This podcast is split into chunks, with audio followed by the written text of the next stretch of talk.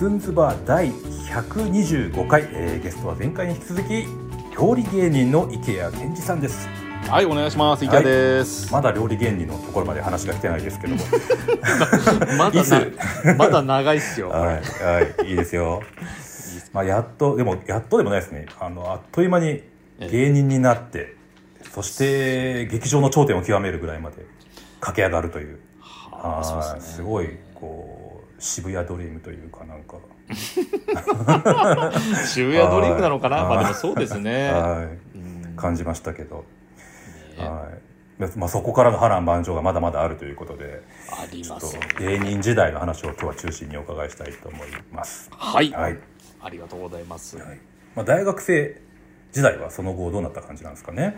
そうですね。でも相方がもう途中で辞めちゃったんですよ。学校学校を。あんまりなんかねお相方の方が忙しかったんですよね。あのお芝居に呼ばれたりとか。ああそうなんですね。学生でありながら。そうですそうです。で僕はどっちかって言ったらね制作側に回ってたんですよね。ー裏方はやってたんですか？割とね裏方の方が多かったんですよ。そうなんですね。やりたいことは出たいんですよね。そう出たいんですけど、まあでも自分でもね分かってたんですよね。あんまり、なんかねうん。ちょっと遊びの延長みたいな感じだったんですよ。ああまだその頃は。そう、はい。だからなんかその裏側も見れたら楽しいみたいな感じだったんですよ僕の中で。なので舞台を作るとかお芝居をよくやってたんでその当時から八代さんの台本とかもそうですけど、はいはい。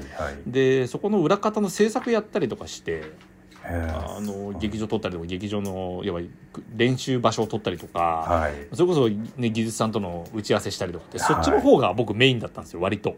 はあ。コンビはコンビでやってたんですよね。コンビはコンビでやってました、でもそれがすごい楽しくてやってたんですよ。で島にはそのまんまガレッジセールさんの付き人もやってて、へえあそうですか。ええ。でそのまま付き人のまんまガレッジセールさんの深夜番組の「スレスレガレッジセール」ってあるんですけどその番組の AD もやってました マジっすか？やってましたよ。えー、ラジオ？ラジオ？テいやレビテレビです。あテレビ？へえなんかよくね暴走族とかそういう方とかと戦うみたいなやつをやってたんですよ。でそれの僕はあの AD で止めに入ったりとかして大変でしたけど。で笑もっていいともとか出てらっしゃる頃ですかねあの頃はい、そうですそうです。あの頃ですね。もう、うん。だからそれこそ現場に届けたりとか送ったりとか。新宿アルタ行ったりしたんですか？そうです。ん。言ってました。あとはチュラさんとかね NHK とかでやってた出てましたね、はい、あの時にも付き添いで行ってたりとか。へえ沖縄まで。沖縄あの NHK であのと撮影できる分はしてたんで。ああそうかそうですね。行ってましたね、はいはいはい。だからそういうのやってたら、うんうん。気がつけば、まあ、公演撮り劇場もなくなってて。はあ出演が。出演が、はい。で7丁目劇場。あ出演がとかもう公演撮り劇場自体がなくなったんですよ。あれそうですか？あそうなんですか。はあはデビューして2年ぐらいしたらなくなったのかな確か。はあですぐに7丁目劇場に移動したんですよ。あ七丁目劇場。七丁目どこでしたっけ？銀座7丁目劇場ですね。銀座の七丁目劇場ですね。行ったことあります。はいはい。そしたらまあもともとなんですけど渋谷と銀座ってめちゃくちゃ仲が悪かったんですよ劇場同士がってことですか？そうなんです。で要は、は渋谷公園撮り劇場ってオーディション組なんですよね完全に。うんうん。で向こうの渋谷あ銀座7丁目劇場は、まあ、オーディションでもあるんですけどもう、はい。NSC1 期生2期生が流れ込んでいたんですよね。ああちゃんと吉本の学校出た人たち。そうです。はい。でやっぱその渋谷は渋谷でなんかお前ら何なんだよみたいな感じの空気がすごかったんですよ学校も出てないくせにっていうことですかそうです。えそこをいつも打破してくれてたのがガレッジさんだったんですけど、ガレッジさんが忙しくて、もうほぼ劇場出ないって状態だったんで、はい。もう行ったら行ったでもう陰湿ないじめやなんやらをいっぱい受けましてね。へえそうですか。年はそんな変わんないんですよね。変わらないですね、でもあのうちらはそのちょっとやっぱねあの評価が高かったのでだからねすごいあの7丁目の結構上のメンバーたちと一緒にライブやらされるんですよ、うんうん。それが苦痛でね。なんかね。そうなんですか。本当にね、うん。今でこそめちゃくちゃみんな仲いいですけど当時はみんな俺も売れる俺も売れるみたいな感じだったんで。もうねあの前に出ようとしても阻止されたりとかね。舞台中にってことですか。そうですそんなのもいっぱいありましたよ。うんでまあそんなこんなんやってたら今度うん。7丁目劇場なくなっちゃったんですよ。はいはそっからがねやっぱもう歯車崩れましたねだいぶ。出る場がなくなったってことですかね。そうなんです、うん。みんな出る場がなくなっちゃって、うん。な何やってんだろうみたいな感じになっちゃったんですよ、うんうん。でまあ僕も一応まだ大学をその時はね通ってる最中だったんですけど、うんなんかねどうするどうしないみたいな感じのまあ進路についても悩み出すぐらいの時期だったんですよ。うん3年生とかそう。4年 ,4 年生になってきたんですかね。4年生になってると思いますね。うん。でもうどうしようかななんていうふうに思った時に、まあ、もうちょっとやってみようかなって結局結論に至ったんですよ。うんうんそしたあたりぐらいにはねルミネ座吉本みたいなのもちゃんとでき始めてて、うんうん。でこっからだぞと思ったらはい。あのルミネ座吉本でも最初には一番いい枠を用意してくれてたんですようちらには。ほうほでや、えーその出番出たらえれえ滑ったんですよ。う はい最初最初のそう。公演でこけら落とし公こけら落とし公演で。そう。でえらく滑っただけだったらいいんですけど、はい。あの吉本の結構お偉いさんがみんな最初のできたばっかり来てたんで、はい。えれ怒られましてはい。あの「お前ら一番下に落ちろ」っつってもう、えー。一番下に落とされたんですよ。一気に。一気に。へでそっからもうねもうそっから変な話まあすぐには上に上がれたんですけど、ーはいそっからが暗黒時代ですね。なんかだいぶ先の話ですけどキングオブコントの,、えあの1回戦と2回戦を見てるかのような。そう。そんなそんなそんなんですよ。面白い時面白いみたいな。そう。あれみたいな時あるみたいな。そう。なんかね、はい。本当にしんどかったですよ。そ24歳からはい。えーとね多分30 28歳までのこの4年間がはい、もうほとんど芸人活動もしてないだろうしうん。あのー何やってんだろう。で加藤さんにもその時出会ってんじゃないかな。暗黒時代。暗黒時代に。は20ね78ぐらいのあ時に。うん多分そんぐらいだったと思いますね。ですよね。ほん本当にしんどくて。なんかもうそうだったんですね。もうねやめたかったんですよ。うんでもなんかずるずるずるでやめるっていう勇気もなかなか必要なものではい。だずーっと庄屋まあアルバイトですよね。あの居酒屋のアルバイト。を、はいはい。これ有名ですよねでも。もはい。うずーっとやり続けてました、はい。本当にまあ、要は大学卒業後は芸人やりながらそうです。ずっとアルバイトをもうずっとねやってました、喜んで庄屋を。喜んではい喜んでで、まあ喜んでがすごいね、はい。可愛がってくれるんですよ僕を、はい。で、はい。いいじゃないですか。そうよかったんですけどね、はい。はい。幹部の人までがすごい喜んでくれて僕が芸人やってるのを。あではい。もう一生面倒見てやるってそんな一生お世話になれたかねえわっつって言っていつも言ってたんですけど、はい。でもねあのいろいろあのなんていうかなお金もいいね。ヘルプっていうのもあるんですけど、はい。あっちこっちこうあのよ呼んでくれて、はい。あの短時間でも結構給料がよくもらえてたんですよ。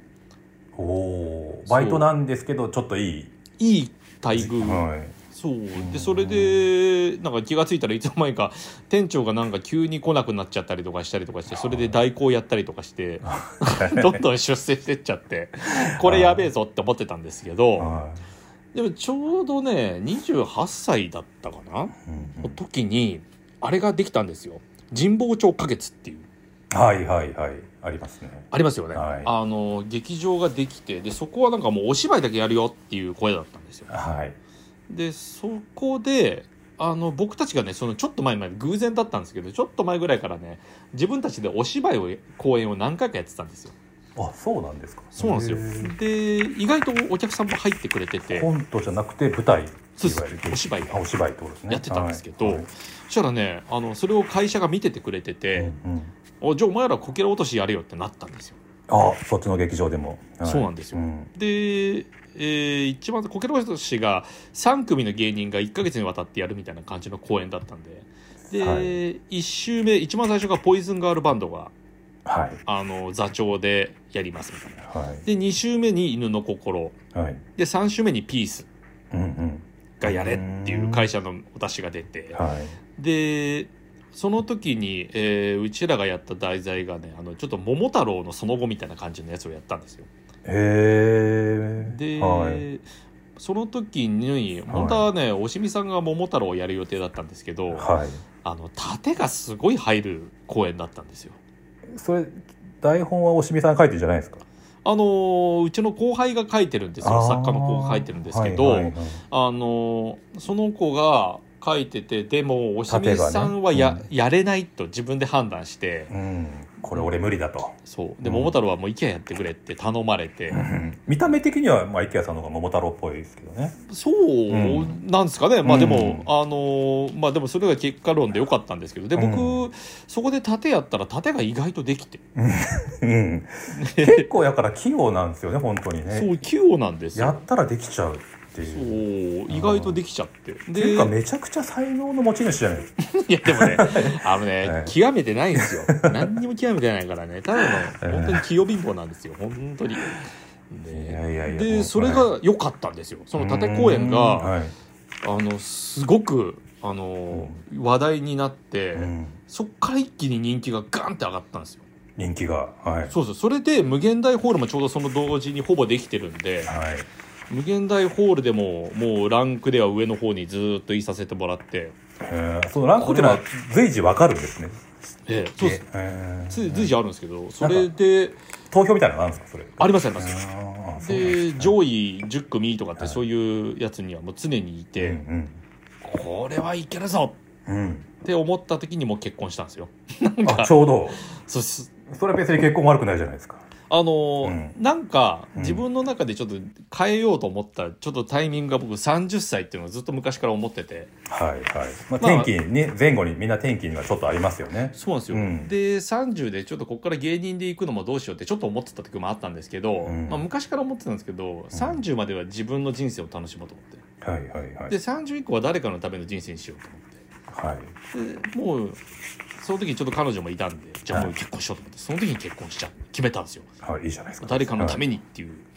でそれがね、あの多分いい方向に転がったんでしょうね。うん。僕なんかやっぱ守るものができたらちょっと妙に頑張り出しまして。うんうん。あの今までやっぱね結果論で言うとやっぱ30歳までは遊びの延長なんですよお笑いが。あー自分の中でもそういう感覚感覚だったんですよ、うん。でこっから30でこっからどうしよう。うんってあの思うようになってって結局じゃあコンビで頑張るしかない。でコンビで何を頑張る？じゃあキングオブコントだなと思ってそっからはキングオブコントに捧げてたんですよ。あそうなんですか。そうそこの5年間は、はい。まあ自分たちの要は人気も落とさずに単独ライブもちゃんとやりながらはい。キングオブコントを目指すぞっていう決めてる5年間だったのかな？35歳で出ましたけど。やっぱコント師にとってはキングオブコントってでかいんですね。まあずっと m 1出てましたけどコントだったらなってずっと思いながら出てて、うんで m 1も出れなくなってどうすんだよ？と思った時にキングオブコントっていうで手差し伸べてくれるものが出来上がったら、うん。やっぱそこにやっぱ行くしかねえなっていうのはやっぱさすがにうちのコンビ全然話しないですけどさすがにそこは頑張ろうってなっておしみさんと話したわけではなくってことですか？でも、うん。あのおしみさんとねあんまり喋んないんですよ基本的には。ですけど ね。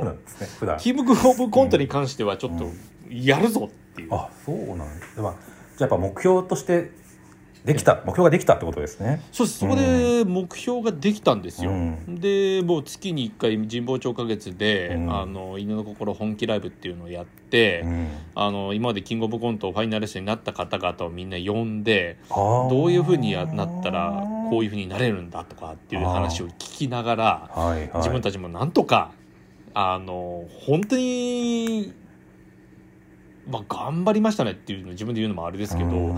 まあ、よくやりましたね。でもおしみさんがやっぱ一生懸命ネタ書いてくれてたんで基本的には、かとりあえずこれを一生懸命俺演じる方を頑張ろうと思って頑張りましたけど、うん。もちろん、ね、2人きりで練習したりとかもするわけですよね。まあ、それがしないですけどねうちは。あそうなの？いきなり？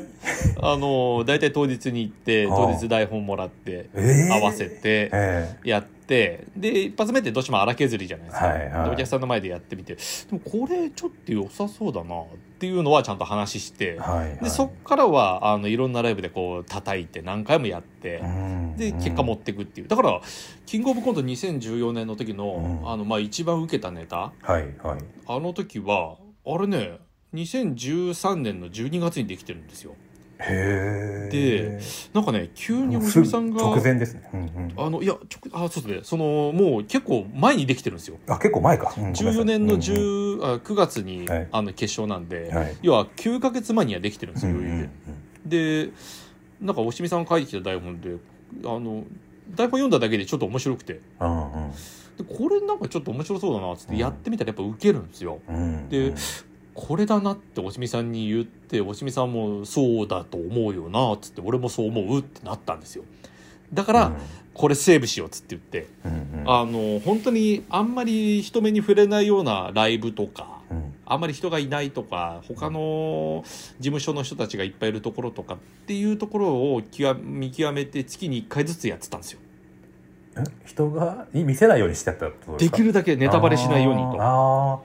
そうすると本戦で笑いが大きくなるってこと？そうですよ。そ予想ですね。っちを計算するようにしてだから結構ここでやった方がいいなとかっていっぱい練習やっていくうちに、うん。これいけるなってなったんですよ俺の中で、だんだんやっぱりこう回数をこなやっていくとえコント自体がこのあの研ぎ澄まされて面白くなるってことですか？え、あのね欲しいとこで絶対来るようになるんですよ。ここは絶対に受けるな。絶対にここ受けるっていうここ大事にしようっていうふうになんかできてくるんですよ。はあなるほど。でやっぱ、うん。そのねじ準決勝でやった時はもう、俺がちょっと一個ワードがあるんですけどそのワードがちょっとか噛んじゃうんですよどうしてもでもそれさえしっかり言えれば絶対いけるなと思って、はい。でそのワードをポンって出した瞬間にさって出れたんでその言葉が。はいあはい。いったってもうその時にほぼ確信しました。おでやっぱね実際行って、ーうん。見てましたよ生で。ありがとうございます。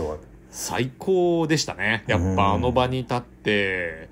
うん。とあの時は本当マジでか相方に感謝します本当に 本当に感謝します。たこの場を借りて。この場を借りて。でもまあまあその時も本当に感謝してるとは言いましたけどね。うんいろいろありましたからやっぱうちのコンビっていうのはやっぱ仲良くもないですし悪くもなくてうん。変な関係なんですけど、うん。あの一番感謝したのがあの瞬間でしたね。うーん。そうですね。うん。なんか大変でしたねでもいろいろと。今思うとこういう人生歩んできてんだなと思って、うんまあでもあれがなかったら今の僕はないですね。キングオブコント。なかったら、うん。やっぱでかかったんですねじゃあ。そのそうですね。ね。まあ。でも結局でもそれがでかすぎて、はい。あの燃え尽き症候群っていうのもありますけどね。ああの本当は優勝しなきゃいけないじゃないですか。あ 燃え尽きるにはね。そう。なんですけど、目指してるファイナルに行くことを目指しちゃってたんですよね、実は僕たちって優勝まで見えてなかったんですよ、うんでそこででちょっと満足しちゃって燃え尽きちゃって、うん、2の手3の手があの全然うまくいかなくてって感じなのかもしれないですね。